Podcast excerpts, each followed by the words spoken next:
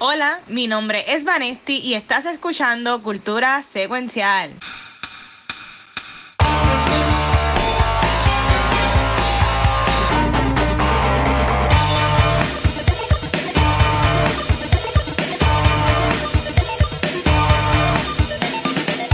Ella raya, pensé que iba a revelar.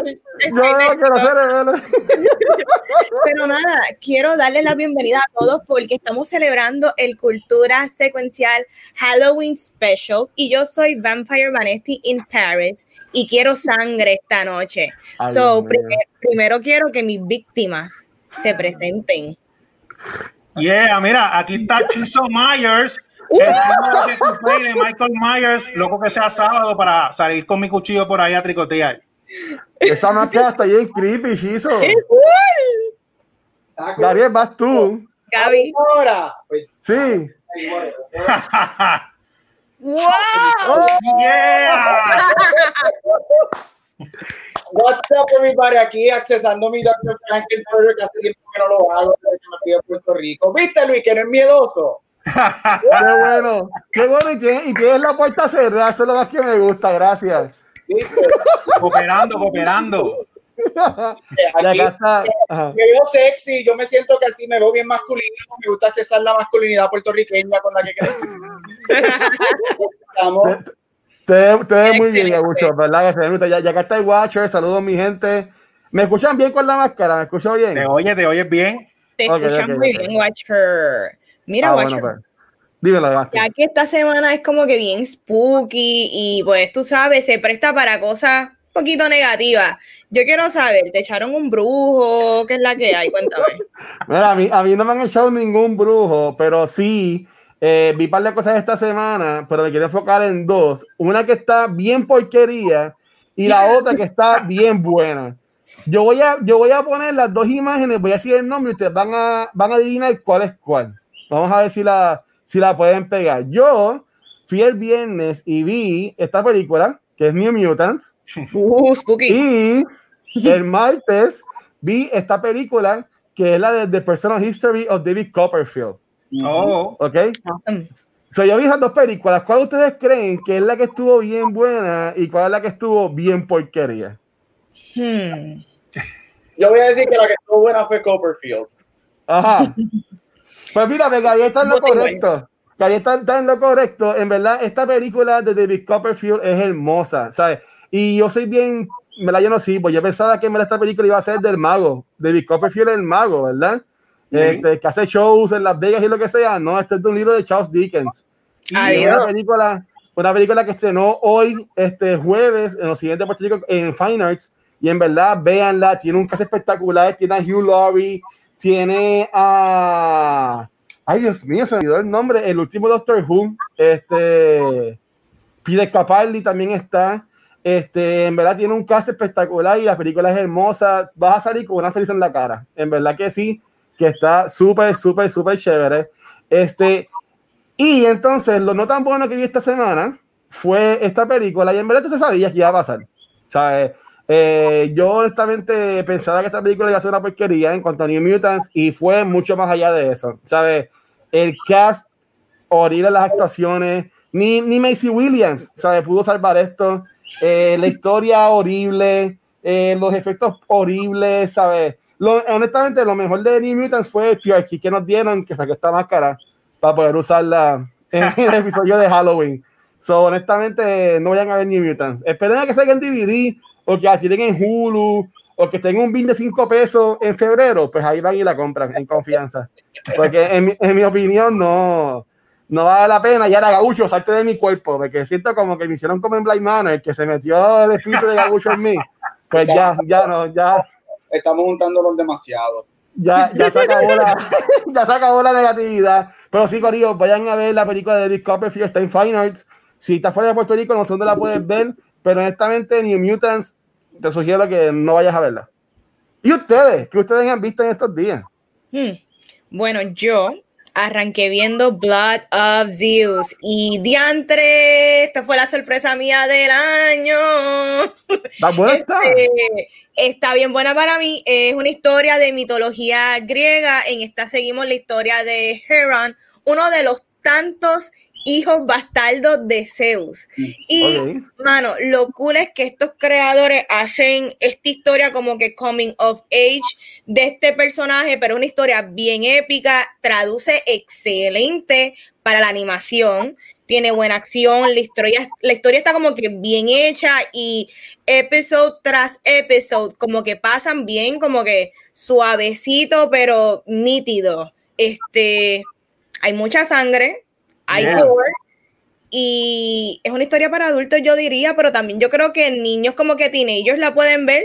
Eh, Yeah. Yo te la recomiendo. Chizo también la vio. Chizo Sí, se la sí. comió, yo creo, en un par de horas. En horas, sí. Disfrútenla. ¿Qué te puedo decir? Yo la vi, yo la vi en un día, Vanetti hizo la, la recomendación y la puse y no pude pararla. Y como, como tú dices, cada capítulo mueve la historia. Es bien tight la historia, todo pasando los eventos uno tras del otro. Y el anime, el estilo de animación se ve brutal. Y luego por ver qué otras cosas ellos han hecho. Eh, es como, bueno, escuché que Vane dijo que es violenta, es como, ay Dios mío, como Castlevania, sangrienta, violenta. A veces. Sí. Yes, Es de los creadores. Yo no he visto Castlevania. ok. Yo la empecé a los mismos creadores. Y es arte en violencia, picadera de cabeza, Y sangre. gráfica. Así está. Está bien cool, está nítida, de verdad que me la disfruté un montón. Pero tú sabes que también vi esta semana. ¿Qué viste? Vi el primer capítulo de The Undoing y es que lamentablemente ya se me acabó Lovecraft Country y eso era lo que yo tenía todos mis domingos cuando yo me hacía el pelo así relax, tenía ese ratito para yo ver Lovecraft. Pero ahora este, esta serie de HBO Max y es creo que basada en un libro de como tipo Murder Mystery, es protagonizada Uh. por Nicole Kidman y Hugh Grant. Bueno, tengo entendido que en el libro él ni sale, pero aquí en la serie por lo menos él salió el primer episodio. Sí. ¿Qué te puedo decir? Yo creo que el pacing de este primer capítulo fue bastante lento, pero ya al final ellos tratan de como que arrancarlo para como que atraparte en este misterio, la cual yo lo voy a ver porque yo no sé ustedes, yo necesito algo los domingos y esta es la que hay. So, yo la voy a ver. Y Ahora a mí me los Mandalorian murder mystery. también. Mañana empieza Mandalorian. Yo vi el primer episodio. Este, Ah. está- a mí, bueno, es que Nicole Kidman, todo lo que haya Glory, todo lo que ella hace Glorious, I love her. Como, Eh, como Mulan Rouge. Es, ay, Dios. Se acabó. Lady, llévatelo, llévatelo. No. Ah, el, el- el primer episodio es, es, okay. A mí me gustó el, el final, cuando, se, pues, cuando pasa lo que va a pasar y de lo que va a ser alrededor de la serie. Ahí fue que yo dije, ok, este, porque todo el principio era como que, oh, rich white people, yay. Bueno, como la serie de Chris Evans en, en Apple TV Plus, que también basada en un libro. Sí, Yo, yo cuando vi el post, yo imaginé que era más o menos ahí este parecido. Mira, y dice Yoshi, dale este con Mulan Rouge. Mulan Rouge es la mejor película de todos los tiempos. Pero Ay, ¿por qué, le, dieron- por qué le diste cuerda, George? Tía. Dímelo, dímelo, Chizo, ¿qué más viste en estos días, papá? Pues mira, antes de decir lo que vi, leí Ah. el Swamp Thing Halloween Spectacular, que lo consiguen en. Metro Comics, apoyen su tienda de cómic local.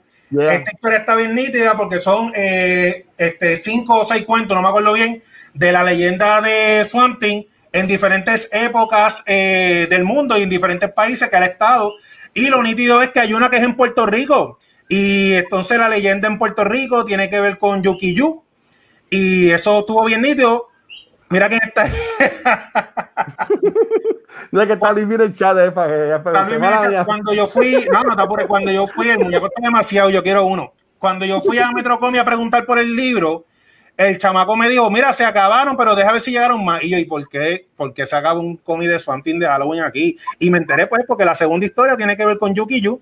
Así que Swamp Thing también, como Uh, Groot, eh, tiene, tiene raíces con toda la intención del mundo. El chiste es boricuas.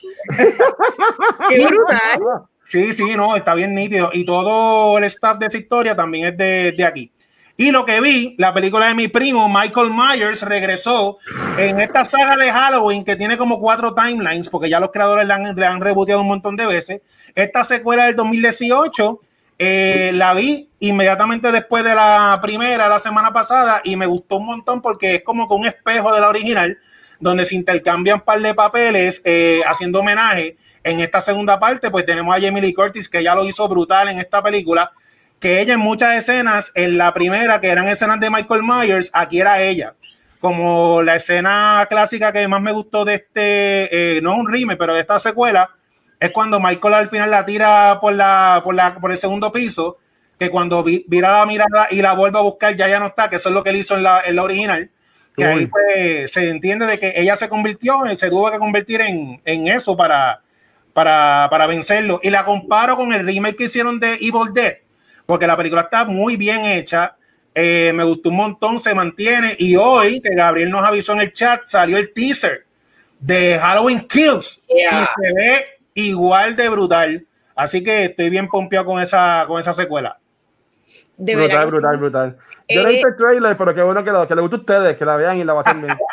No, mira, y este, esta última película vendió bastante. Que El, el, core fanaticada fue y la apoyó, y también público en general, que, que chévere. Y, y Jamie Lee Curtis es productora, que mano, awesome. Pero, ¿tú sabes qué? Vamos con Chizo no, Falta este, falta ah, este. Gabriel ha dicho. Ay, Gaby. ¡Ah, no te vayas! es como no, lo reconozco. Mira, estaban diciendo que, que, baile, que bailes este, la canción esta de Time War. Eso al final, al final va a haber un bonus. ¿Qué, ¿Qué, te has visto, papi? Podemos hacer el Time Warp sexy. No, mira, obviamente, este, Honorable Mention, este, yo vi Rocky Horror Picture Show, siempre lo veo la semana de Halloween. Si tú no has visto esa película, eh, no me vuelvas a hablar, nunca vuelvas a escuchar. No, no, sí, gente. a la audiencia, pero vete y corre y ve Rocky Horror Picture Show. Pero este, yo sé que vamos a tener, este, vamos a tener un episodio sobre esto later on, pero solamente quiero mencionarlo y de hecho la escogí para no hablar tanto de ella, porque quiero hablar de las series de hoy. Pero es Borat 2. Borat 2, mira. guau, guau, guau.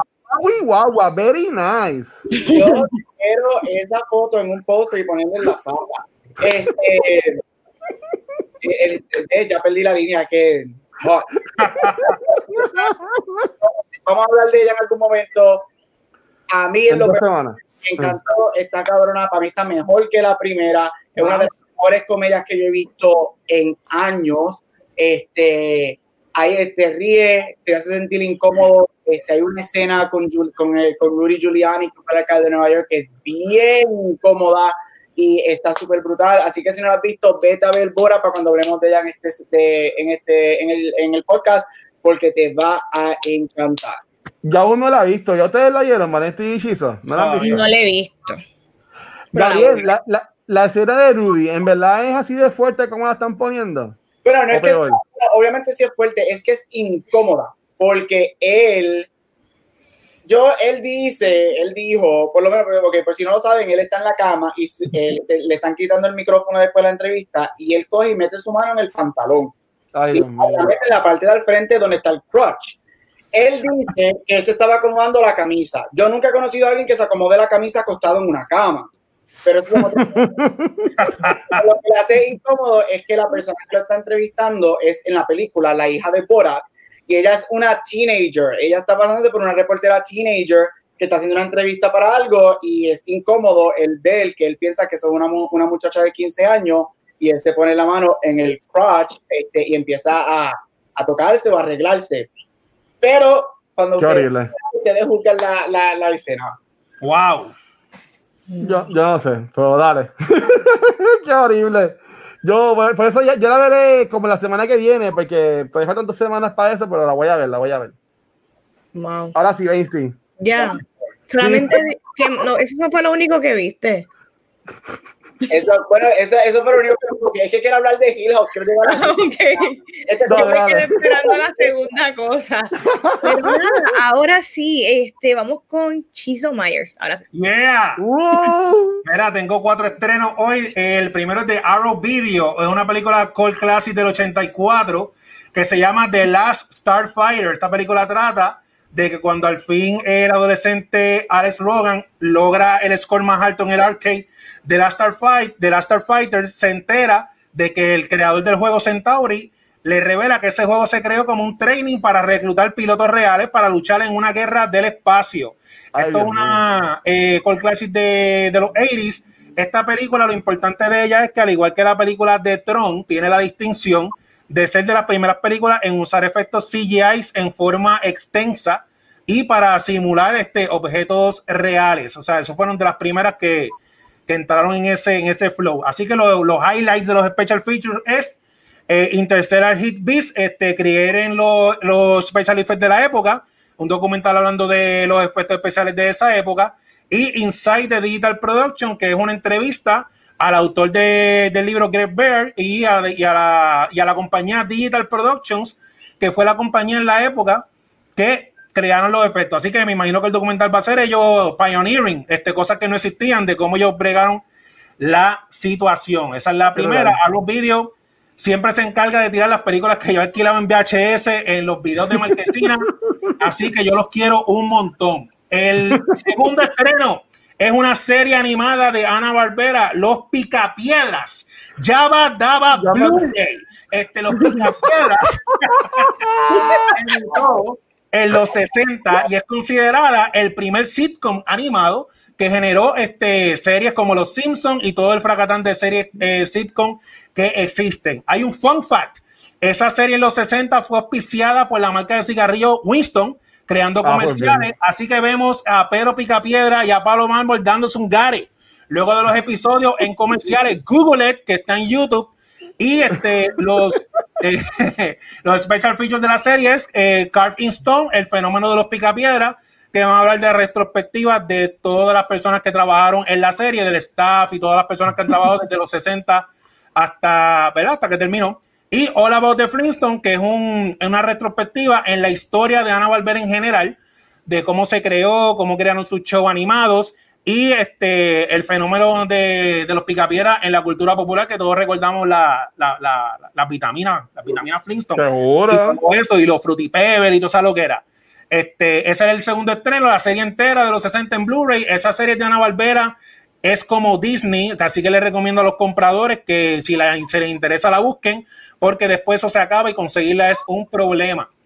El tercer estreno exclusivo de Best Buy Ponte la bandana roja, aceítate los pectorales, afila tu cuchillo y arranca a Best Buy a buscar el 4K Steelbook Collector's Edition de Rambo. Las cinco películas del soldado más famoso de Hollywood están disponibles en esta edición de lujo. Los special feature highlights que tiene, pues Rambo takes the 80s, o sea, Rambo es sinónimo de los 80. Un documental hablando del legado de Rambo en el género de acción como tal.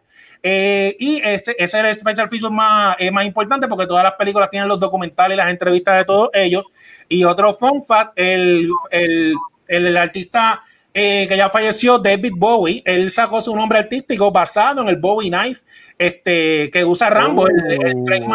el, cuchillo trademark famoso de él. Y en las palabras de David Bowie, él dijo que él escogió ese nombre porque ese cuchillo corta para los dos lados y lo pueden también Google it, este, como tal. Entonces, eh, y este, la, el estreno grande de la semana, la película que va a seguir reestrenando en múltiples formatos hasta que el Watcher la vea en Hulu, The Criterion Collection, la compañía que ama a Gabucho Gram en estas semanas por sus compras recientes, nos llega Parasite, la película coreana que arriba con los premios Oscars llega al formato premium de Criterion, como se lo merece.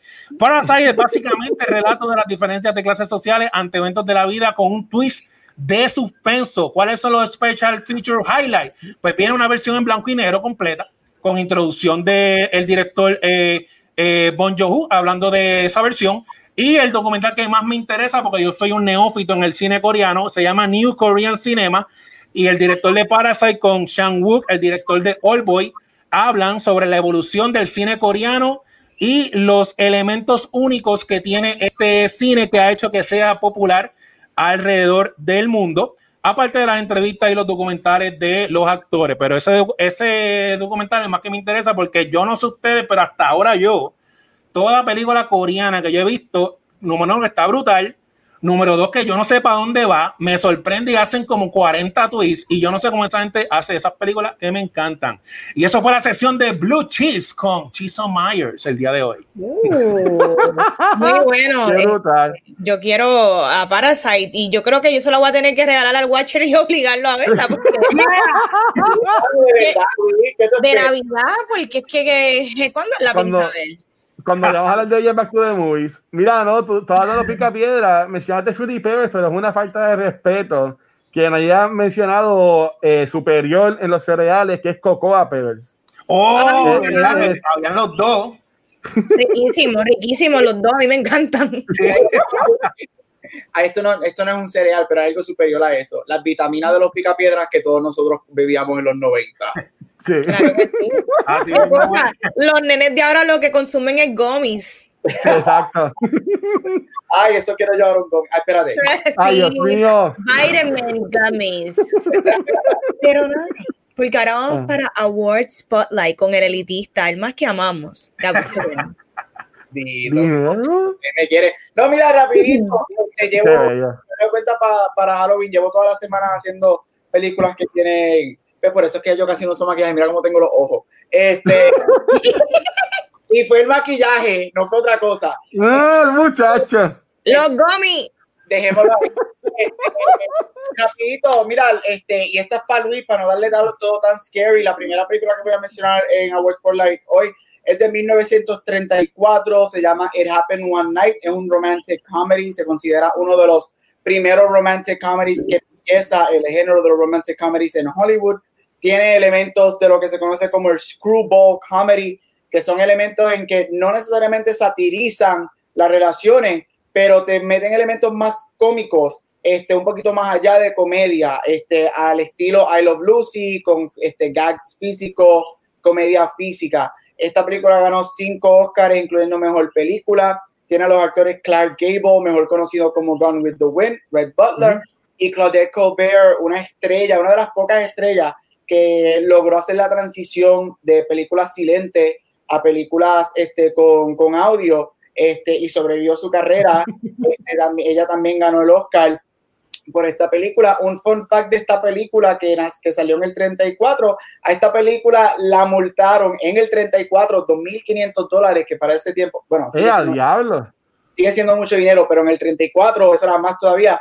2.500 dólares porque hay una escena en que ellos dos, el carro se le daña y ella decide irse al lado, al site de la carretera a, a hitchhike para Pong. Y ella, en el 34, una dama de sociedad, se levanta la falda y enseña la rodilla. Ia. Eh, a diablo, pero por eso. Le dieron una multa del 2.500 dólares porque enseñó su rodilla en la película. Porque Ay, en ese tiempo era ilegal y las mujeres tenían que ponerse faldas y no podían, poner, no podían ponerse pantalones en el cine tampoco. Tenían que ser faldas de, ay Dios mío, de la espinilla para abajo. Como en la Este, escuela. es, aunque es del 34, obviamente es una película que ya va para 500 años. Sin embargo, es una película que se mantiene, es bien cómica. Este, Watcher, especialmente, yo sé que tú eres un romantic comedy lover. Este, Sí. en un momento te la recomiendo, es muy buena. Este, la segunda que voy a mencionar es del 1975, One Flew Over the Cuckoo's Nest, basada en la novela de Ken Kesey del 62 del mismo nombre. Aquí vemos a nuestro Joker original, Jack Nicholson y Louise Fletcher, este, en donde ella respectivamente es una enfermera de un hospital psiquiátrico y él un paciente del hospital psiquiátrico en los 70. Y es una película que es, yo no, yo no creo que es tan, such a hard watch, pero brega con temática este, rough, este, yo diría que lo más que se acerca es como Girl Interrupted de Angelina Jolie, es ese tipo de movie que están dentro de un hospital psiquiátrico y brega con, con, con toda, todos los personajes que vemos ahí. Este, nominada a 10 Oscars, si no me equivoco, incluyendo a nuestro amigo Chucky, el que hace la voz de Chucky, Brad Dourif, fue nominado a actor secundario por esta película. Así que latea el horror. Este, es tremenda película, ganadora de mejor película, mejor actor, mejor actriz, entre otros. Si no la has visto, te la recomiendo mucho. Y si has visto el show Ratchet en Netflix, que salió hace poco, este Ratchet, interpretado por Sarah Paulson, es la enfermera, la villana de One Flew Over the Cuckoo's Nest en sus comienzos. Así que si viste Ratchet Wow. y quieres ver de dónde sale ese personaje, te recomiendo que vayas a ver One Flew Over the Cuckoo's Nest. Y para terminar, una película que yo sé que la mayoría de la gente ha visto con uno de los mejores villanos en la historia, Silence of the Lambs. Yeah. Durísimo. Silence of the Lambs se ganó cinco Oscars, una película de 1991 dirigida por Jonathan Demme y protagonizada por el grandioso Anthony Hopkins, paréntesis, yo creo que él va a ganar el Oscar este año, su segundo Oscar este año, y por la actriz Jodie Foster que gana Mejor Actriz también. Aquí vemos una detective del FBI investigando, una apprentice del FBI, todavía no Ujú. hasta el final de la película, este, investigando y trabajando con sus compañeros con Buffalo Bill, un asesino en serie que secuestra mujeres, este, and he skins them para hacer un traje de piel de ella. En estos chévere. él fue un paciente de Hannibal Lecter y Hannibal Lecter este, ayuda este, al personaje de Clarice Starling a resolver el crimen. Um, al final es una película que pudimos, aunque ya habíamos mencionado en Back to the Movies, los villanos ganan porque él sale vivo y él sale airoso y se escapa. Este, de esta movie, Anthony Hopkins gana el, el Oscar de Mejor Actor. Él tiene el récord del ganador del Oscar en la categoría de Mejor Actor con el menos tiempo en una película.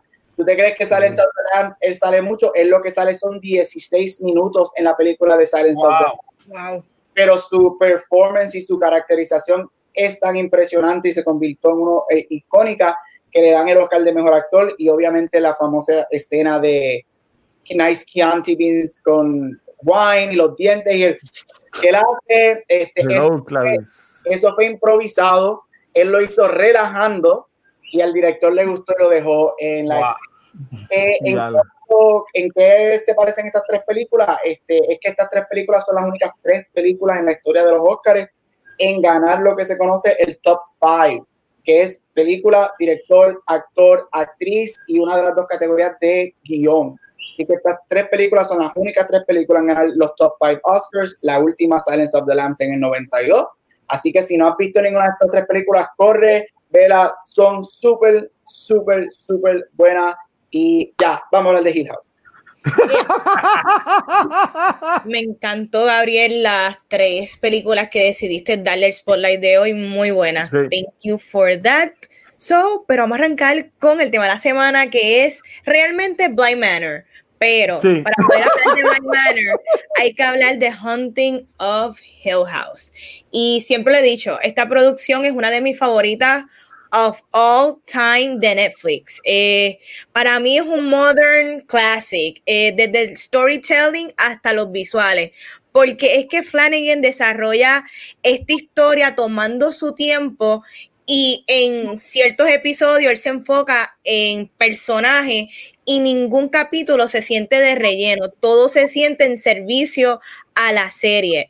Pero hablemos de lo técnico. Yo creo que él tiene una visión bien específica y un estilo en sus proyectos donde tú puedes ver que él hace este horror sofisticado, convirtiéndolo en clásico. Y lo que es clásico no pasa de moda. Y estoy segura que muchos de sus proyectos van a ser timeless.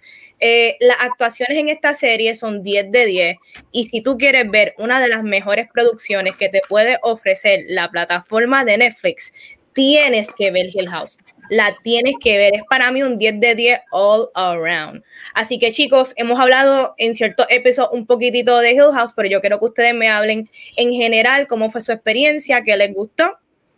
Cuéntenme.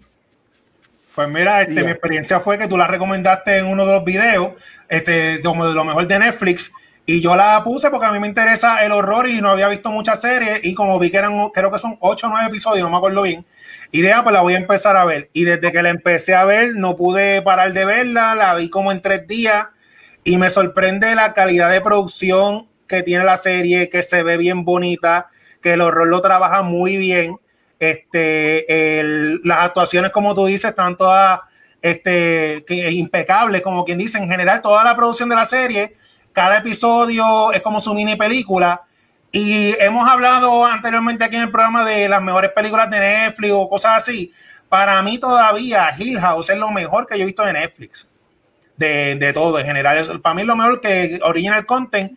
que ellos han generado y a mí, a mí me encantó y la, cuando yo la recomiendo para que la gente la vea, me interesa tanto que ellos tengan lo más cercano a la experiencia que yo tuve que yo ni les cuento nada. Digo, ven ya. Muy bien. Mira, ea, mira, No, mira, este, yo, yo, soy amante del horror. Este, yo me acuerdo cuando salió el trailer de esto, yo estaba esperando que saliera. Yo estaba viendo en Pensilvania, este, tiempo yo estaba escribiendo un montón de cosas, de disertación y whatever. Yo me acuerdo que eran las 3 de la mañana cuando sale el episodio y vi el primer episodio. Este, se hicieron las 7 de la mañana, vi cuatro episodios con Pinoche, dormí como dos o tres horas y me levanté para terminarla. Yo estoy con ustedes, yo encuentro que el Hill House es, está allá arriba con, con lo mejor que Netflix ha hecho, está allá arriba lo que, lo que es Hill House, lo que es el Season 4 de House of Cards, Season 2 de Orange is the New Black, para mí son eso, este, todo glow, este, son, son, son, es algo que está allá arriba. Esto, lo que hizo Game of Thrones para HBO, que demostró que la fantasía puede ser cinema, cin- cinemática en la televisión, eso es lo que Hill House, para mi entender, hizo con el horror. Demostró que el horror puede ser cine- cinemático, puede ser inteligente, puede ser espectacular, puede ser horror, miedoso, jump scares y no predecible. Y eso es lo que a mí me fascinó de Hill House. Técnicamente, Mike Flanagan a mí me encanta. Esto salió en el 2018. Yo encuentro que él nos dio dos de las mejores horas de televisión ese año. Uno con el episodio número 5 este, de Bent Neck Lady, que ese episodio es otra cosa. Y ahí la tenemos. ¡Qué clase de cabrón! Vete a la mierda. ¡Te odio! ¡Lo sabía que iba a hacer algo! ¡Lo sabía que iba Yo a hacer estoy viendo la algo! puerta abrir yo. ¡Qué clase. Diablo, tú no sirves! No te Tú no odio y te sirves. amo. Ay, bendito. Gracias a Lino, que estaba ¡Qué clase de cabrón! Este, como iba diciendo, el episodio de Ted Clay. Ahí la tenemos. Ella, que hablé con ella, le, le di un bonito para que viniera a visitarme hoy. ¡Ay! El episodio número 6 de Two Storms. Ese episodio es magnífico. Eh, ese, ese episodio es hecho en tres sections, eh, pero obviamente este episodio es de Hill House, mencionándolo, pero Hill House es espectacular. Y esos últimos 10 minutos de ese final a mí me encanta. Este show es del trauma que uno carga con toda su vida y con todo lo que pasa. Así que Hill House, perfection. Para mí es uno de los pocos shows que literalmente son perfectos. No tienen nada, nada malo. Amén. Ay, eres un Yeah. sucio, eres un sucio, pero te quiero y te adoro como quiera. Este, mira, eh, yo, Por decirlo todo el mes. Eso te vas a aportar pues es que, ay, todo te quedó, te quedó muy bien, gracias Gabriel, gracias. Déjame acomodarme para, que corra la sangre. Este, mira, eh, Hill House, Hill House está muy, muy, muy, muy buena. Eh, como dice Shizo y como dijeron todos ustedes, para mí que, para mí honestamente es lo mejor que tiene Netflix ahora mismo. Y yo entiendo que ha sido de las mejores cosas que he visto este año. Si no te bien, bien honesto. Eh, ya, yo vi el primer episodio, pero honestamente no le presté atención porque lo puse mientras editaba uno de los podcasts, como que por encimita, pensando que me iba a cagar y toda la cosa. Y la cosa fue que se acabó el episodio y no lo, había- no lo vi. No lo vi. El domingo, yo digo, tengo que ver esto, esto es el, esto es el jueves, tengo que empezar a verlo. Y la empecé a ver y yo vi los 10 episodios el domingo. Sea, los vi ahí de que back to back, porque la historia me cogió, ¿sabes? Y sí, tiene jumpscares un poquito, este, pero yo lo considero que es más como un horror psicológico. Este, no tanto así como que gore ni nada. Y me encantó, me encantó la historia. En verdad que fue espectacular y una pena con esta muchacha, con, con la que termina siendo la que está diciendo con Gaby, este, depende, Lady, este, porque estuvo buena. En verdad que la, la historia, los, las actuaciones, sale un personaje, un actor que sale en Game of Thrones que a mí me gustó mucho, que después lo cambiaron. Él es el que hace del hermano que escribe.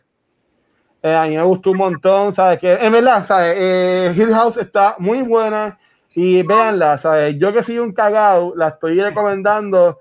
Eh, Pocho, cámbiate. Este, pero en verdad que, que sí. Para mí que es lo mejor yo no diría que esto es algo de misterio, eh, yo diría que es como un oro psicológico, pero es más las historias que está haciendo y para mí que eso habla muy bien de, de Flanagan porque es, tú ves la caridad que ese hombre hace y lo que trae. Y en verdad que, que muy bien. Al fin lo vi. Mira, estaba viendo ahí el traje de baño de Gabriel.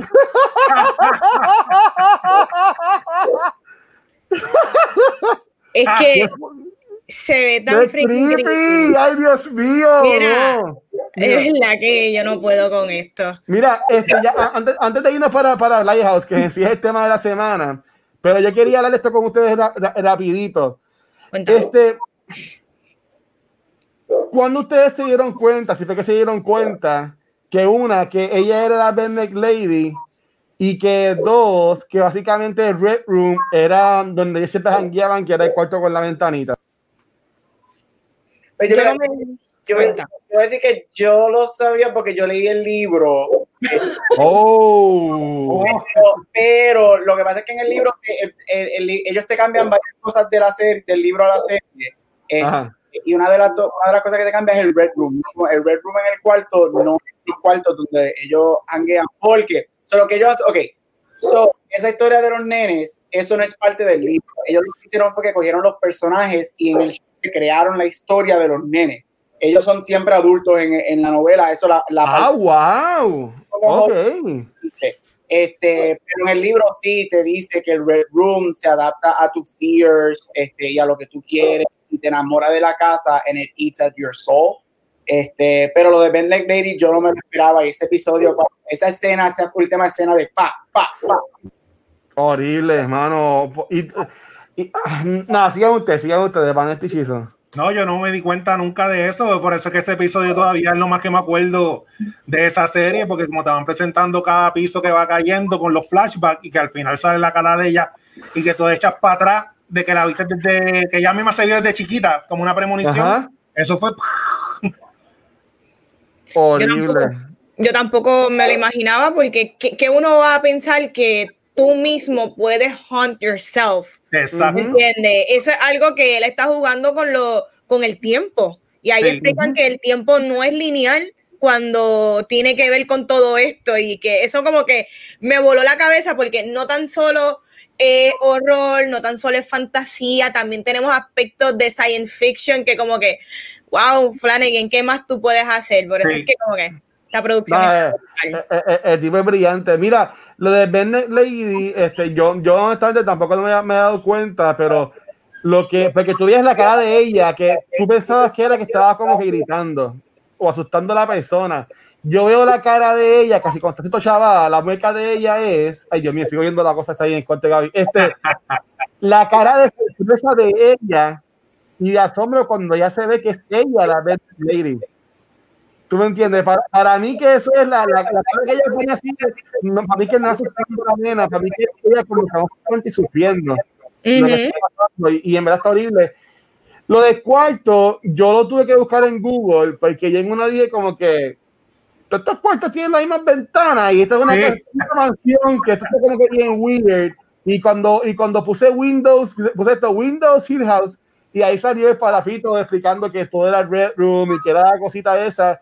Y estaba brutal porque te, lo, te tiran los hints. Esto es lo más cabrón de este, que ahora que tú la ves completa, me gustaría verla de nuevo porque te van tirando hints cuando dicen a la mamá, ah, él está en el, en el treehouse. Y ya como que, como que, ¿qué treehouse? Tú sabes, como que cosas así, que en verdad que estuvo, estuvo brutal. En Mira. verdad que estuvo brutal. rapidito, yo sé que vamos a hablar más ahora, pero rapidito, hay una teoría que el final, el- el- la última escena cuando ellos salen está explicando que están celebrando los dos años de sobriety de, de Luke. Eh, si ustedes se dieron cuenta, cada vez que ellos están en el cuarto, obviamente se llama el Red Room por el color rojo, y cada vez que ellos están en el cuarto hay algo que es rojo.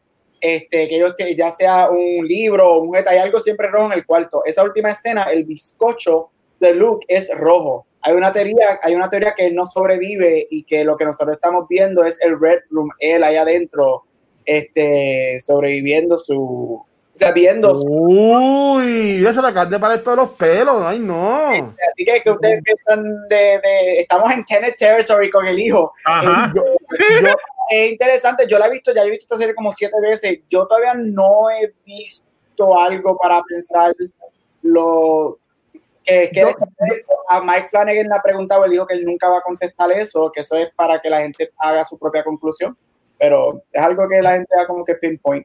Yo, yo buscaría de nuevo la escena y buscaría la ventanita esa del demonio y si, si, no está, si no está la ventana, yo pensaría que no, que no, que, que no están en el Red Room. Y coño, dale un happy ending a esta gente, ¿sabes? Como que yo entiendo que se lo merecen, caramba. Se lo merecen, though, se lo merecen. Tío, tío es la única que yo quiero que tenga toda la felicidad del mundo porque ella es perfecta. Ella es bella. Y Nessie, pero Nessie ya, ¿qué, qué más da? She's dead. Eli, ¿qué tú tienes que decir sobre eso? shy, she's shy. Di, Dale. Vamos a hablar de Blind Manor. Y pues aquí tengo, tengo un par de apuntes porque, en, a contrario de Hill House, tengo mis issues con Blind Manor y es que nada, esta temporada reúne muchas caras familiares de la temporada anterior. Este, aquí tenemos otro ghost story basado en la historia de The Turn of the Screw y también otras historias donde la talentosa Victoria Pedretti llega a la mansión Bly para hacer la governess, que una governess es como quien dice maestra slash niñera slash básicamente la que está al cuido de estos dos niños. Pero ¿qué me pareció a mí Blind Manor? Yo vengo con unas expectativas altas dado a que Hill House para mí es un modern masterpiece y lo número uno que me percato es que Flanagan solamente dirigió y escribió el primer capítulo. Este.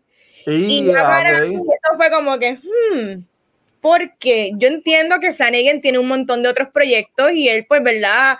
Él está ampliando su catálogo de todas las cosas que él puede hacer, pero yo creo que esto es lo que hace aún más especial a Hill House, que es, él escribió y dirigió cada episodio. So que él tenía como que Ah, esta wow. visión bien específica de la historia que él quería.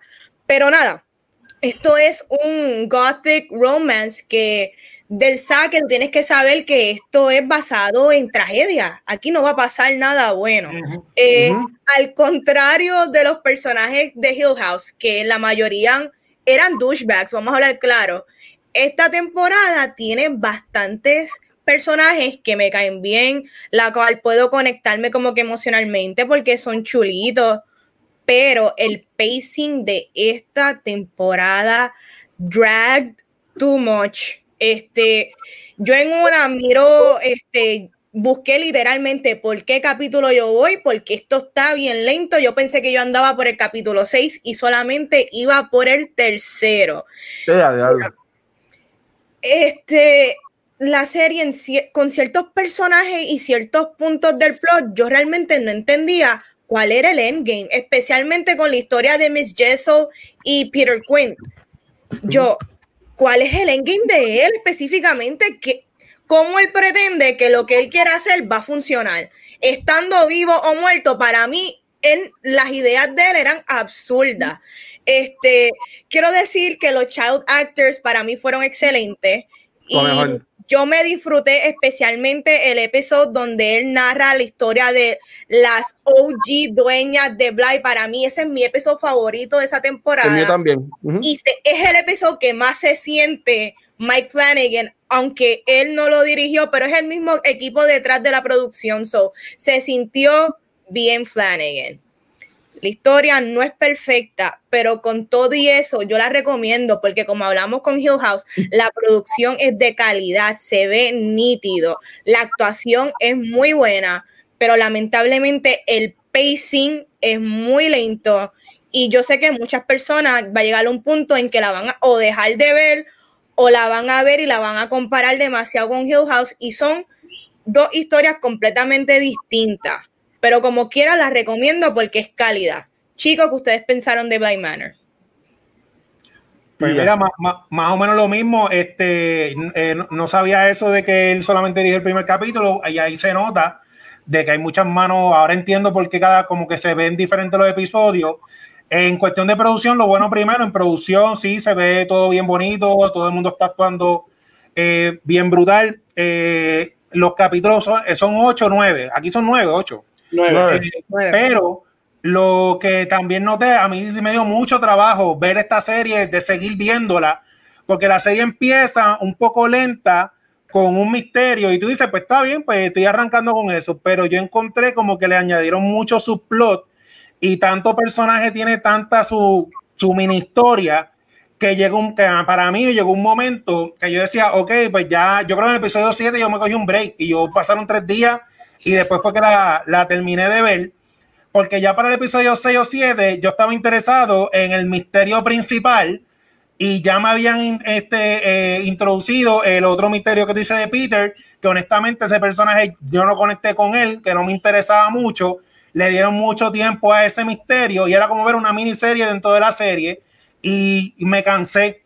Entonces cuando al fin me van a explicar la, ¿verdad? la historia original, ahí presentan ese episodio que tú dices, que aunque me gustó un montón, ya yo estaba cansado, ya estaba loco que se acabara la serie.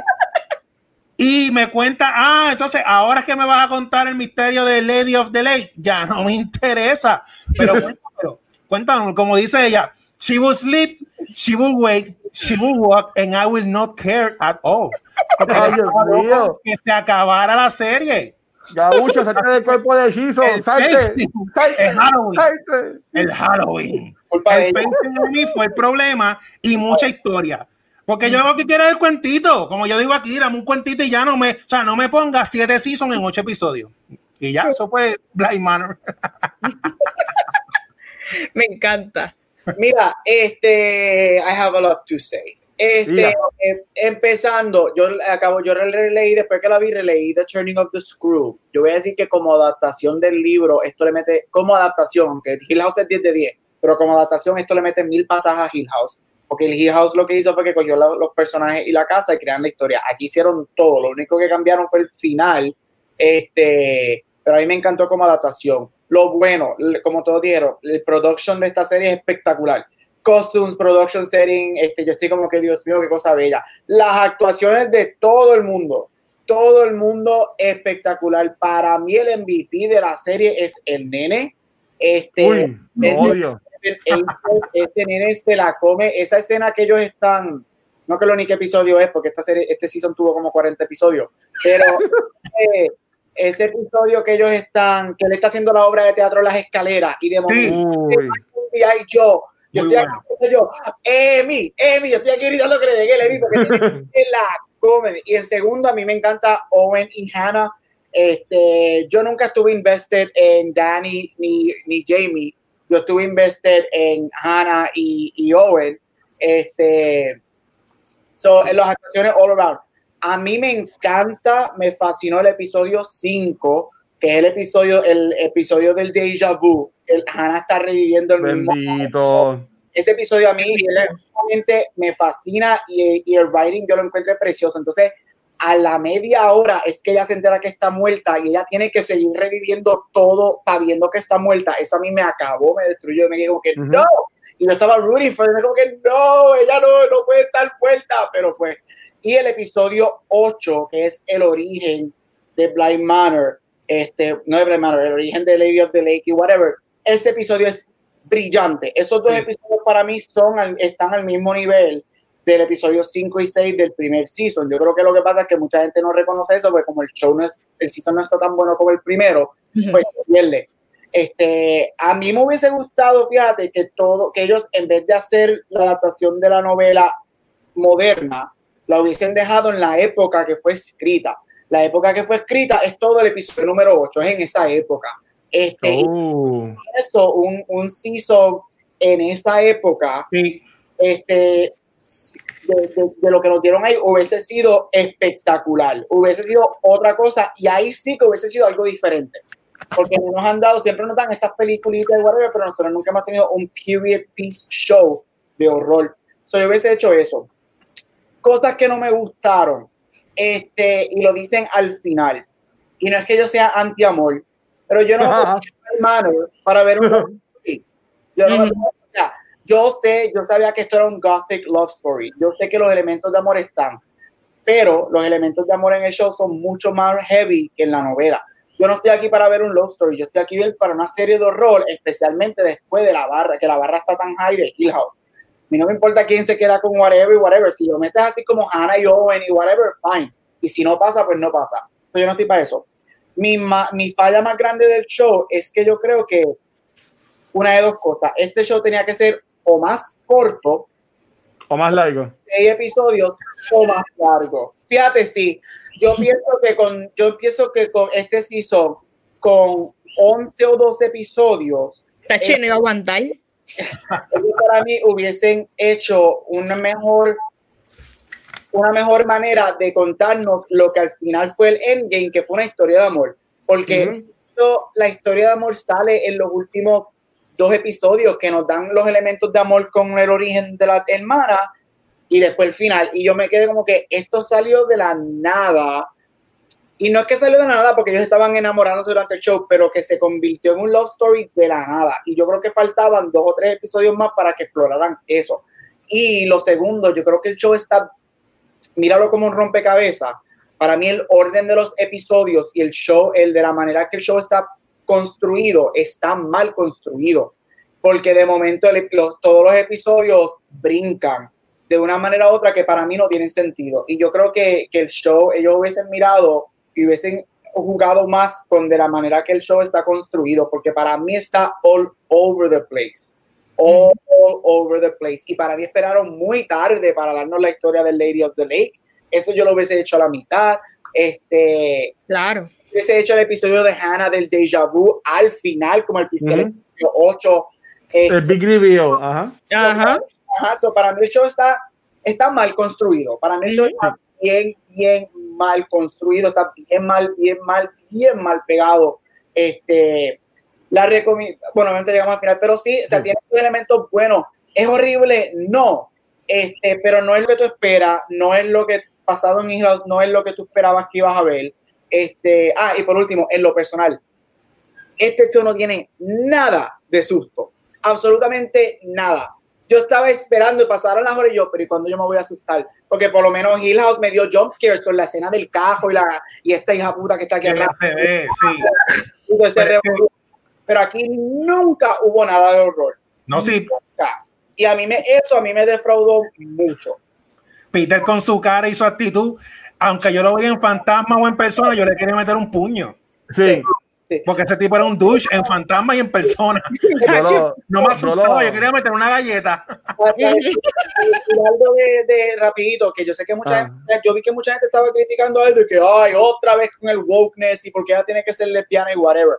Para el que no sepa, esta novela fue censurada cuando salió y criticada porque ese personaje es uno de los primeros personajes en la literatura este, británica que es gay, que es queer, que es lesbiano. Oh.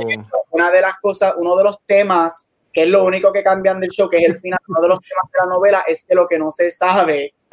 Ah, eso también lo dice para ti, mírala, mírala, mírala, mírala. Este, uno de los temas es que no se sabe, a ella le dicen en la novela, le, la llaman deviant, porque en ese momento queer era, era deviant y no se sabe si lo que está pasando es su imaginación, que ya se está volviendo loca, o si es real. Y la razón por la que toda la novela en el libro a ella la tildan de loca es porque ella es una deviant, porque es lesbiana. Esto no oh. este personaje es, gay, es queer, es lesbiana en la, en la novela.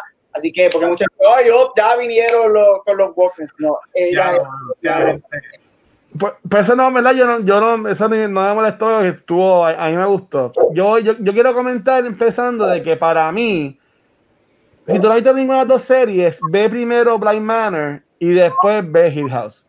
Porque si tú ves Hill House primero, te va a tener, como dijo Valenti, te va a tener bien arriba y Blind Manor no te va a llenar esas expectativas, ¿sabes? No, no es lo mismo. Pero en mi opinión, Blind Manor está buena. O sea, a mí también me gustó mucho. De nuevo, es un Love Story, es un Romantic. Y a mí me gustó mucho. Sí tiene Jones este gado, porque al principio cada vez que esta mujer miraba un cabrón espejo y salía el cabrón ese con los espejuelos botando fuego, yo me quería morir. El Ayagur en Sin City. Eh, eh, sí, sí. ¿sabes? Yo, cada vez que pasaba eso, yo decía, si a la madre que no se vino un espejo, no mires para arriba, no mires para arriba. O sea, eso estuvo friki. Eh, cuando ella cuando le dio de ley coge a Peter y cuando coge a, a Danny también poquito te asusta, porque en la de Dani ella está ahí con la nena y como se viene seguida, ¡pum! Yo como que, como que no, en verdad, y cuando ella coge el traje, es que la, la llorita, te coge en presente, cuando la hermana en el episodio 8 coge el traje y lo tiene arriba y salen los brazos, también estuvo fuerte ese, ese jumpscare. Este, yo diría que en, estas, en esta serie, lo mejor que fueron fueron los nenes.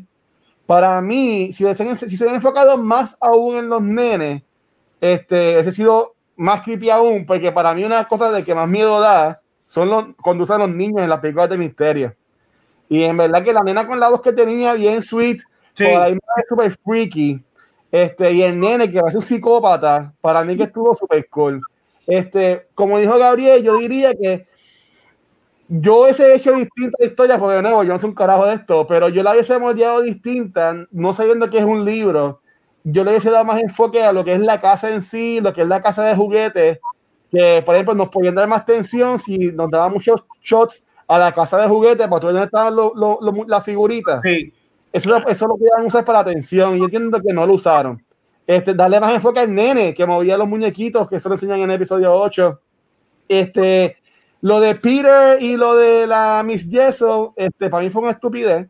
Este, este, estaba cool porque a mí me gusta mucho el actor que hacía de, del hermano que estaba en problemas de drogas en la, primera, en la primera temporada. Ajá. Verlo de nuevo a mí me encantó. O sea, yo decía, qué cool, me gusta, no, no me gusta que no se vieron todos y que tío nada más sale en un episodio, entre comillas, porque es el dio de ley y sale un par de episodios, pero nada más sale en uno en sí.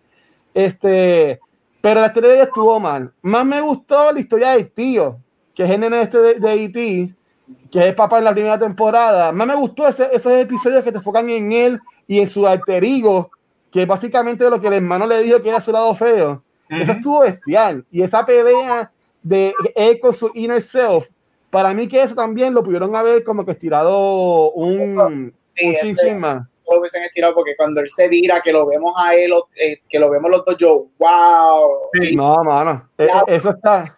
Los dije nosotros tenemos, qué cosa hija puta. Uh -huh. Sí, no, en verdad, e, eso estuvo brutal. Este, y a mí en verdad me encantó mucho Owen, pero es que yo veía iZombie y él salía, y él salía, y en verdad que iZombie estuvo súper brutal, mala, mala, mala SW por cancelarla este, pero de nuevo, lo de, lo de Hannah me gustó. Yo entendía que ese era el big reveal. Lo han hecho bajar lo último. Y para mí que lo que le falta a esta serie es que en la primera temporada ellos te entran súper bestial en la historia de cada personaje, que tú sí. terminas queriendo a estos personajes. En esta temporada, como que era como que por encima de todo el mundo, yo, por enfócate en esto, enfócate en fulano, ¿sabes? Como que déjame conocer a las personas. Y eso no lo hicieron. Y para mí que ahí para mí que ahí falla, pienso yo. Pero en verdad no es que está mala, pero no le va a llegar a, a Hill House. Que si no has visto las dos, mi recomendación es que veas primero Blind Manor y veas después Hill House. Y si, como dijo Gabriel, para ya callarme, si les han extendido más, por lo menos dos episodios en el que le diera más exposure a los personajes, para tú como conocerlos un poquito más, para mí hubiese funcionado mejor. Yo pienso.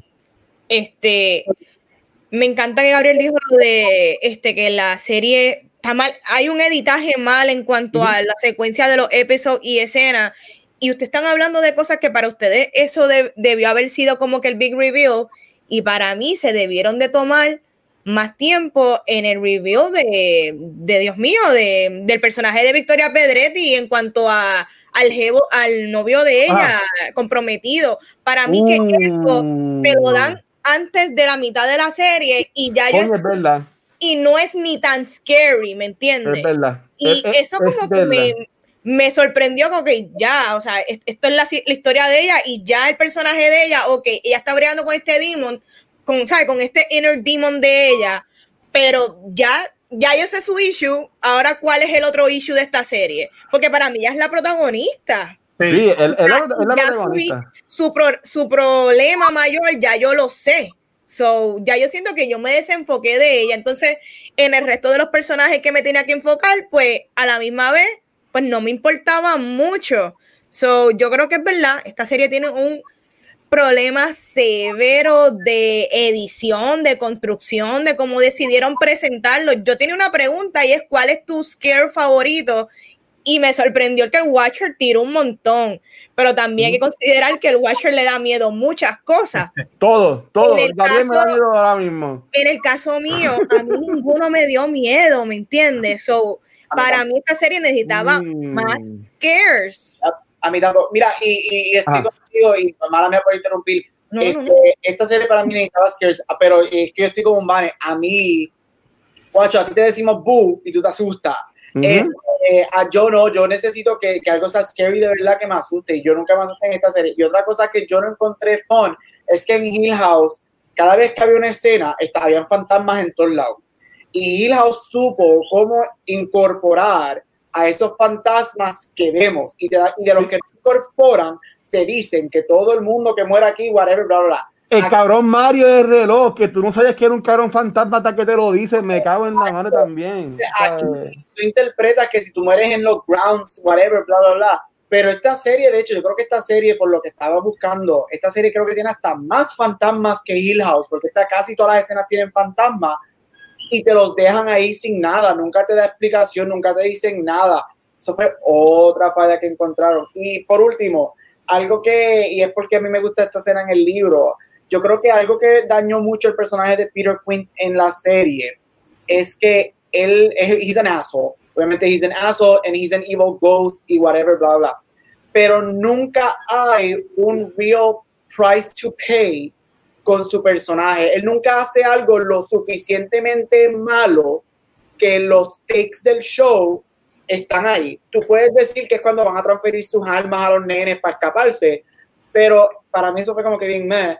Este, y lo resolvieron bien fácil. Mientras que algo que eliminaron del libro, spoiler del libro, es que el libro termina él asustando a Victoria, a Victoria, a Dani, Victoria Pedretti, tanto que ella está tratando de salvar al nene porque lo está protegiendo y ella sofoca al nene y el nene muere en el libro. Yo encuentro que Anda. a mí me hubiese encantado verlo, este, porque yo creo que eso lo hubiese añadido stakes al show. Porque el hecho, ya, ah, tú me perdonas, pero al final, a mitad del season, tú sabías que, él- que ella iba a morir y que no iban a final juntas. So, Ella- es, que, es que Ana lo dice, como que ah, los amores de aquí nunca salen bien.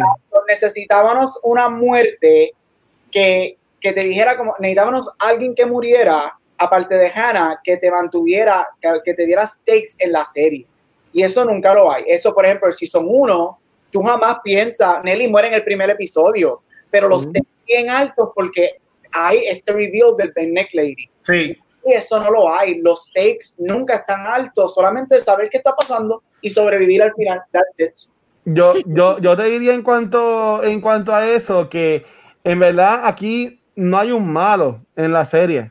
Aquí no hay un malo. Aquí, eh, y este, y por ejemplo, tú, tú ves que en, la, en Houston será la casa, por decirlo así.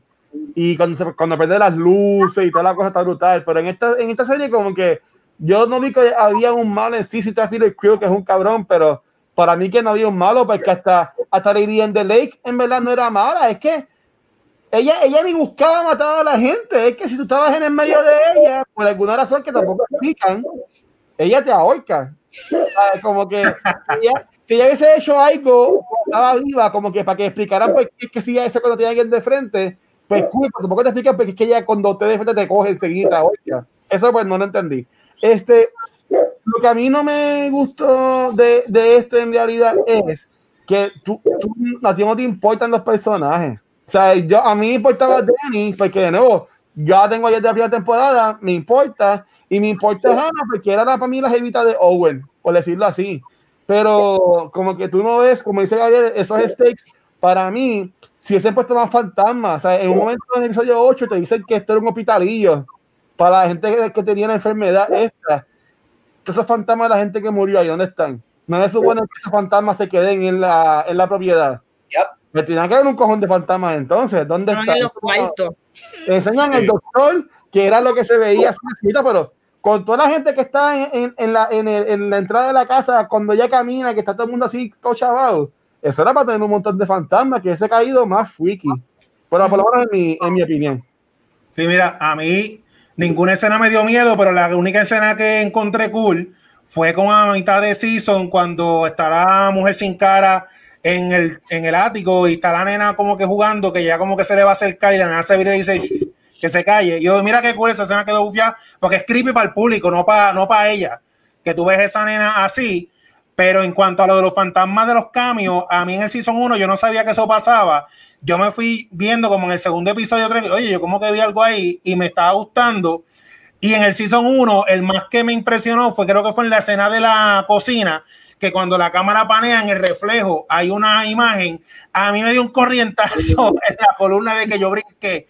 En este Season 2, como eso fue bien famoso, que en el internet todo el mundo hablaba de eso, que fue algo que gustó, yo noté que aquí lo hicieron ah, a la gente le gustó eso, pues vamos a hacerlo más, pero vamos a hacerlo más fácil que la gente los encuentre. Y yo encontraba como que desde los primeros episodios el paneo de cámara bien obvio de que el fantasma está aquí, míralo, míralo, y voy para acá. Y yo, ay, chico, pero no, pero Gitana, ve la segunda parte, en verdad. A mí me gustó. Es que no le llega a la primera porque tampoco no es una historia de terror, es como dice la misma, la misma serie, es una, historia de amor. En cuanto a John Scarbane, eh, ¿cuál fue mi favorito? Eh, yo tengo que decir que es al principio de la temporada y es cuando, cuando Dani de por primera vez, que nosotros la vemos, el con los espejuelos. Porque eso en verdad estuvo súper creepy. Y a mí me ha encantado que se estuviese, que se estuviese haunting her toda la, la, temporada, pero para mí que pues decidieron eso del novio para pasar entonces al, al, al problema grande de la, de la, serie, que era el este de Peter Quill y, y Bex, pero como a ti no te importan ellos, pues, pues queda en nada. Pero ahí, ahí tienes que ver la falla, porque si vienes a ver, este season es de, igual que el primer season, de nuestros propios demons.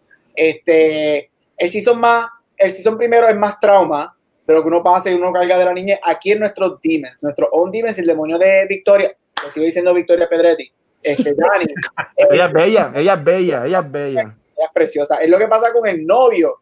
Este, y yo encuentro que este issue de su sexualidad hubiese sido muchísimo más interesante si hubieses dejado el demon del novio para, para más tarde, porque te hubiese dado más a esa historia este, específica te le añadía más stakes porque ella sigue rechazando a, a Jessie, eh, a Jamie, porque ella sigue esto, porque ella tiene miedo. Por... Y de momento en el episodio 3, tú ves lo que pasa y se acabó. Y es como que, mm, porque yo encuentro que ese fantasma, ese, ese demon de ella, lo, hubiesen, lo pudiesen haber utilizado más para aterrorizarla a ella durante el season con su relación con Jamie y eso hubiese sido interesante. Claro. Y ahí, y ahí te podías ir bien adentro en lo que era todo problemas internos. Y, veías, por ejemplo, eh, lo de Ana, en el caso de que ella nunca le dijo a Owen y se murió y no pudo decírselo. Que eso, eso le hunt a ella, porque esa escena ahí me, me, jodió el corazón cuando ella le dice a él, como que, pues dale, sí, me voy a París contigo, porque el tipo ya está parado diciendo que I'll call you later. Y ella le habla y él se va y ella va corriendo y no puede pasar. eso es horrible, en, en realidad. Pero está, a mí me gustó, a mí me gustó hablando, este, ya casi llegando al final, mm. a mí realmente el único scare que no es ni un scare es cuando literalmente el carro impacta al jevo de, Victoria Pedretti. Ese para mí ah. fue un legit scare porque yo no me esperaba lo que iba a pasar con él. So, eso para mí sí fue un scare y pues no te sé decir si episodios de más iban a mejorar esta serie, pero tú sabes lo que yo sí quiero. Yo quisiera como quiero una tercera temporada. Yo espero que. Ah, sí. No, no, no. Sí, sí, para, para, mí que eso tienen que seguir haciéndolo.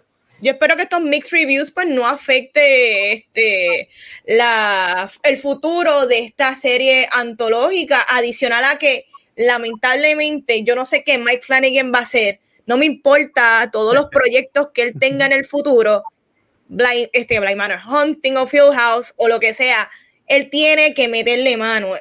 La serie se beneficia cuando él está al mando completo. So, no sé, este para mí debe ser su passion project y es lo mejor que él ha hecho. So, por favor, tercera temporada debe ser completamente de él. Chicos, ustedes quisieran una tercera temporada, recomiendan esta serie, ¿qué piensan? Sí, yo porque hace falta y yo no estoy preocupado porque Netflix la cancele, porque Netflix cancela cosas buenas y como está tuvo mixed review, porque que muchas series buenas Netflix cancela últimamente. Este, pero, yo, yo, no entiendo el algoritmo de Netflix, así que, pero sí, este tipo de serie es original en cuestión de, de contenido. Y el horror, así como en las películas, ha habido ya una barra que ha subido, como las películas de Jordan Peele y eso. Estas series de horror este, hacen falta, ¿verdad? Para, para que sigan, sigan haciendo las del género, sí. Y que Mike Flanagan vuelva, porque mira lo que hizo en Doctor Sleep. Una secuela remake de una película sagrada que no se toca, y mira qué bien le quedó. Yo, yo entiendo que sí, para mí que esto no va a afectar, porque aunque fueron malos reviews o mixed reviews, la gente la vio. Y, y, y yo entiendo que para mí que eso es lo que importa, porque una, yo, yo, me puse a chequear y muchas de estas series que Netflix está cancelando son, en mi opinión, son series que tienen fandom de nicho. Oh. Y sabe que maybe, maybe en nuestro círculo, como todos vemos esto de pop culture, pues mucha gente le gusta y eso, pero son series que maybe la gente no estaba viendo. Mira Sabrina. Este, bueno, no, no vamos a entrar en eso, pero sabes, acá, pues, como estamos todos en lo mismo, pues mucha gente habla de ellos, pero yo no veía muchas cosas de, de, Sabrina, maybe en tiendas o algo así por el estilo, o que no era tan general, era la cosa, más eran de, de nicho. Yo entiendo que esto de The Hunting, vamos a llamarle, The Hunting of Whatever, uh -huh. está muy bueno, está muy bueno y yo entiendo que, que sí, o sea, que deben hacer, seguir haciéndolo porque la gente lo va a estar esperando. Y si a, si a alguien no le gustó como que esta temporada, van a ver la tercera porque quieren ver, ¿sabes? Quieren ver, ah, pues, ¿la mejoraron o, o, lo, o lo chavaron? Ajá. Mira, sí, yo quiero, a mí me gustaría que siguieran, este, porque yo encuentro que a mí me, again, Gothic Horror y estas novelas de horror de los tiempos de antes, me encantaría que él siga cogiendo, hay muchísimas que pueden hacer. Este, estoy con Vane, me gustaría que él, si él no va a dirigir y escribir todo, él tiene que tener la mano metida 24/7 y ser, no solamente ser un productor, él tiene que ser el showrunner, para el canto de todo lo que está pasando, este, porque si no, pues se va a ir por los rails un poquito como se hizo. Este, hasta ahora Netflix no ha dicho si va a haber un tercer season. Si lo va a haber, yo te aseguro que va a ser más de dos años, porque ahora mismo le está haciendo un show que se llama Midnight Mass para Netflix. Eso, eh, me imagino que eso va a tomar, con lo de la pandemia, whatever, eso va a tomar el próximo año, año y medio. So, en los próximos dos años yo no veo un tercer season de, de Hunting. Este, de, si es que hacen un tercer season, este, hopefully, me gustaría. Este, y en lo personal, ya no dio historia de antes, que moderno. A mí me encantaría ver uno antiguo. Me encantaría ver algo como el episodio 8, un season completo en esa época, este, y porque ahí sí yo creo que tiene la oportunidad para ser bien misterioso y hacer cosas bien horror. Y eso me fascinaría. Sí. Mira, mala mía, antes de seguir, aquí están preguntando por qué hicimos la temporada, porque es una segunda temporada de una serie. Aunque sea, temporada. Aunque sí, sea antológica, ¿hay algún término cuando hay no, temporadas? No es lo mismo. Es mejor story, son, son, son temporadas. Series o anthology series, es lo mismo. Pero son sí. temporadas, ¿verdad, Gabriel? Porque Gabriel ve la serie esta que tiene billones de temporadas de Ryan Murphy. Es como American Horror Story es una anthology series. The Hunting de Netflix es una anthology series. Sí. Y, y son temporadas. Y, sí, son temporadas, son temporadas. Ok, gracias por aclararlo. Porque, porque ese es el fondo de que son los mismos actores y pues cada temporada tú, por ejemplo, yo sé mucha gente que ve American Horror Story y el fondo es ya lo que personaje va a ser Evan Peters en esta temporada o, que, o qué personaje va a ser fulana en esta temporada. Este, va a estar Lady Gaga de nuevo, qué personaje va a ser, sabe que ese, ese es el fondo, en mi opinión. Eh, y Meto el que dice, yo le he dicho que Hobby Halloween es mejor que Sabrina, Glow y todas las cosas, pero como yo dije en el episodio de Hubie Halloween, la gente, un montón de gente y esta película de Dan Sandler, ya sea por criticarla o no, esto es algo más general. Pero ahora mismo, estás en el clavo, Metaverse, Sabrina es el nicho, Glow es súper nicho, ¿sabes? Mucha gente la veía que yo conozco, pero no es una serie que es bien famosa. Bueno. Con gente que eran como que, que son de, de, grupitos que la. Que bueno. La, yo difiero un poquito de Sabrina, porque Sabrina ah. tenía mucho merch. Sabrina tenía una línea de cosméticos de NYX. Yeah. Sabrina, yo considero que dentro de todo esto fue bastante popularcita. Hasta el nivel que hicieron este Christmas specials y todo entre medio de temporada. No Y sé. los No tres- te los reíste, tres- los tres- las tres partes de Sabrina, cada vez que salían, they would top este viewership en Netflix por semanas y creo que el tercero estuvo meses. So yo, yo puedo ver por qué Sabrina o shows como Sabrina se pueden ver como un poco nicho, pero yo no encuentro que algo que, que muchos de ellos, Glow sí, Glow te lo puedo dar, Glow sí es más niche, for sure, eso lo doy. Pero Glow, Glow fue por el coronavirus. O sea, que Eh, entonces estamos en el mundo, en el mundo perfecto. A Glow le metían fácil como tres temporadas más. yo espero que, que, que le den una película para que la terminen. Pero Sabrina para mí es más mainstream, para mí me, definitiva, tú me perdonas, pero es porque yo la odio. Pero objetivamente, ¿qué es más nicho, Sabrina o Riverdale? Riverdale es mucho más nicho y Riverdale va porque por si son 18. es Chico, una- por eso es CW. CW tiene 100 temporadas de Supernatural. ¿Qué estás diciendo? Trash. No, pero no, este, no sé, pero sí, dame un tercer season de, yo creo que sí, dame otro hunting. Hay muchos cuentos que él puede hacer, o sea, mucha gente no, no conocía Hill House y Blind Manor o Hill House y Turning of the Screw. Este, y mira que Blind Manor es buena, lo, la, la, mi, mi problema más grande es que it's not a horror show, it's a love show, it's not a horror show. Es, lo, es mi problema grande. Véndemelo como lo que es algo de amor, no algo de horror. Para mí, que yo estoy esperando algo para asustarme como Hill House. A, a mí, a mí me encantó. Y en esta, si, si a mí me preguntan, yo la voy a recomendar eh, porque en verdad estuvo muy buena. Mi sugerencia es que si no has visto ninguna de las dos, veas primero Blind Manor y después entonces veas Hill House. Sí. Chera, me- me preocupa que después vean Blind Manor y no quieran ver este video pensando que va a ser muy Mala mía, no, no puedo seguir con esto. Este, soy yo. Este, y solamente ves Hill House. Solamente ves Hill no, no, porque Blind Manor no es mala. Si tú, si tú veías Blind Manor solita, Blind Manor no es, en mi opinión, Blind Manor no es mala. ¿Sabes lo que pasa? Pienso Es yo. que Con Vane y con, y con Chizo, Blind Manor. Por ejemplo, ma- mi mamá que no vio horror vio Blind Manor primero. Y ella Ah. me escribió: Si Hill House es así de aburrida, yo te voy a. Porque dice mami, este, pa- porque ella va a escuchar esto mañana y dice: Ve Blind Manor, trust me, no te vas a asustar. Y Hill House, yo te digo dónde te vas a asustar. Ella me, me escribió como en el episodio 4, como a mitad, me dice: Si Hill House es así de aburrida, te lo juro, y tengo el texto ahí de prueba. Si es así de aburrida, yo no pienso ver Hill House. Sí. So, estoy con Bueno, fue, it, it could turn out. Y mami me dijo lo mismo, mami me dijo, es nice, es buena, no es un show malo. Pero. Dios mío, qué lento y qué aburrido es. So, como de, mm. Pero Gabriel, la novela, ¿daba miedo? Bueno, la, la novela para lo, para lo que es, este, para la época que fue escrita, la novela tiene elementos bastante miedosos. O ¿Qué, sea, qué de la novela tú le has puesto a la serie para que en verdad Blind Manor entonces hubiese dado miedo? yo no hubiese hecho The Lady of the Lake de la villana, villana principal. Yo me hubiese quedado, yo me hubiese enfocado, si tú ibas a tener tanto a Peter Quint en el show como lo tuviste, Ah, hubiese desarrollado este personaje de la manera que él es desarrollado en el libro y lo hubieses puesto él como el, como el villano principal.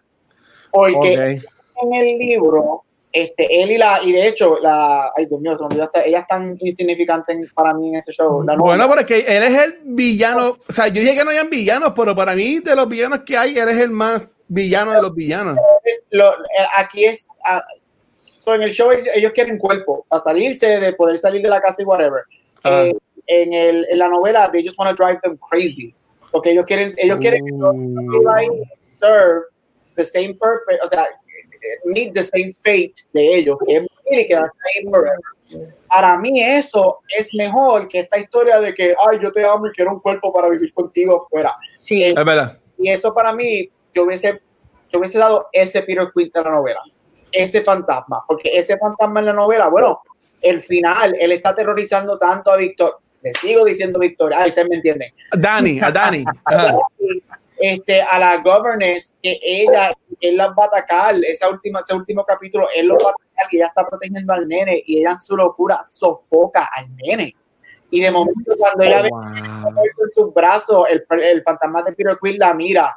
Y yo no me acuerdo qué es exactamente lo que le dice, pero me acuerdo que sonríe y se va.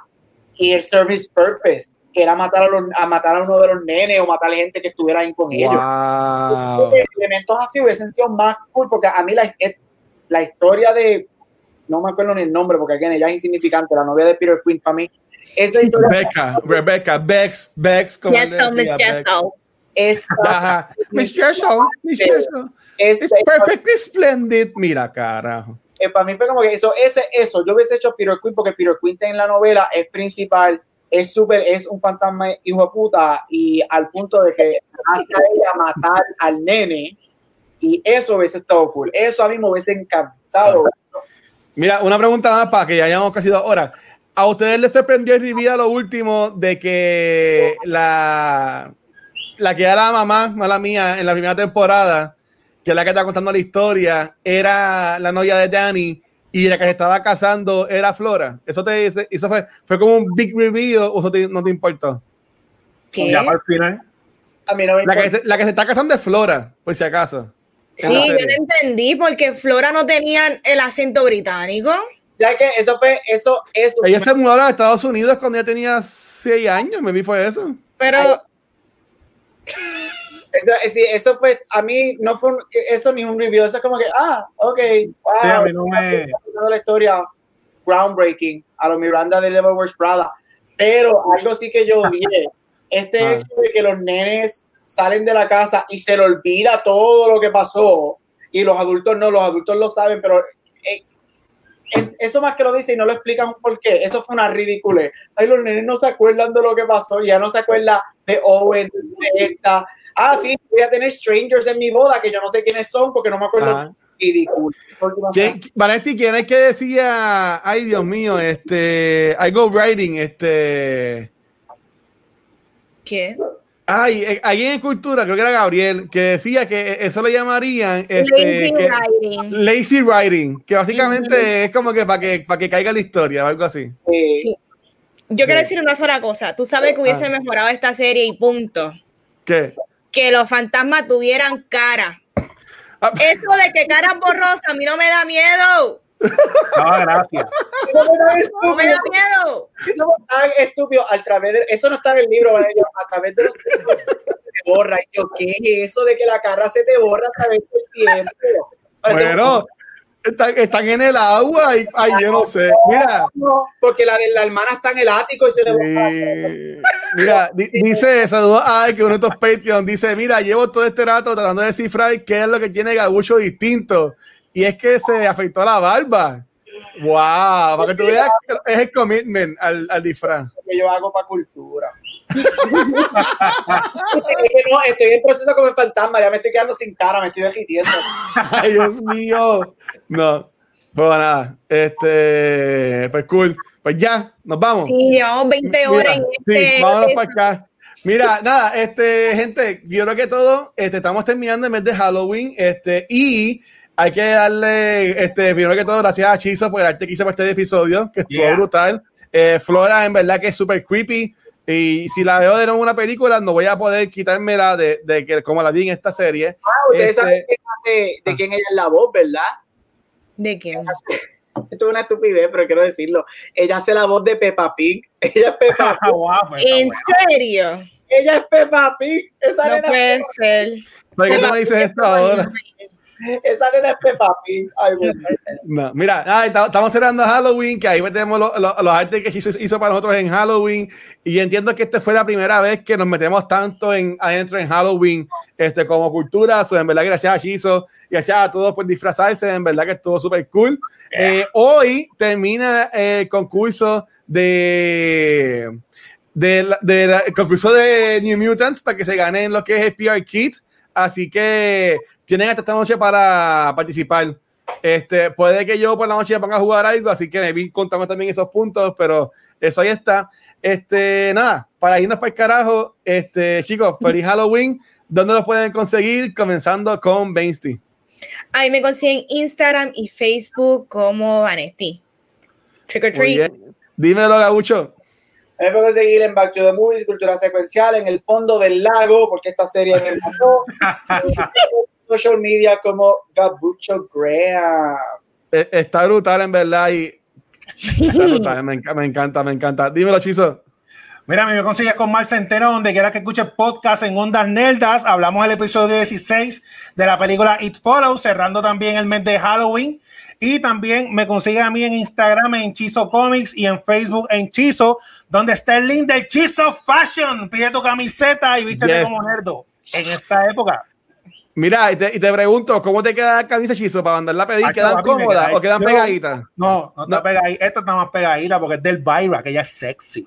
Pero, Pero voy, a, voy a mandar par porque quiero, sí, quiero, sí. quiero, poner t-shirts de, de, otras cosas para cuando grabamos programas y está cool. Este, nada, a mí me consiguen como el Watcher en cualquier red social. Y antes de irnos, gracias a la gente de Twitch que hicieran, que han estado con nosotros acá. En verdad que, que gracias porque apoyan en la conversación y, y, está cool. Si quieres estar cool como estas personas, tienes que ir a twitch.tv slash cultura secuencial para que seas parte de la conversación y nos des follow, nos des subscribe. Y si tienes Amazon Prime Video, ellos te regalan una suscripción al mes. Así que, además de darte The Voice, Amazon Prime también te regala una suscripción al mes para Twitch, que si no estás usando, la puedes echar para acá en confianza. Te vamos a querer mucho por eso. Y también, gracias a los Patreons que están siempre apoyando los tres mes tras mes.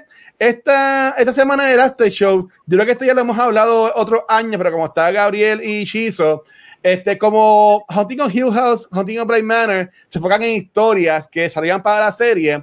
¿Qué historia o qué urban legend o whatever, sea local o de otro lado, tú quisieras que desarrollaran en una temporada de Hunting of Whatever?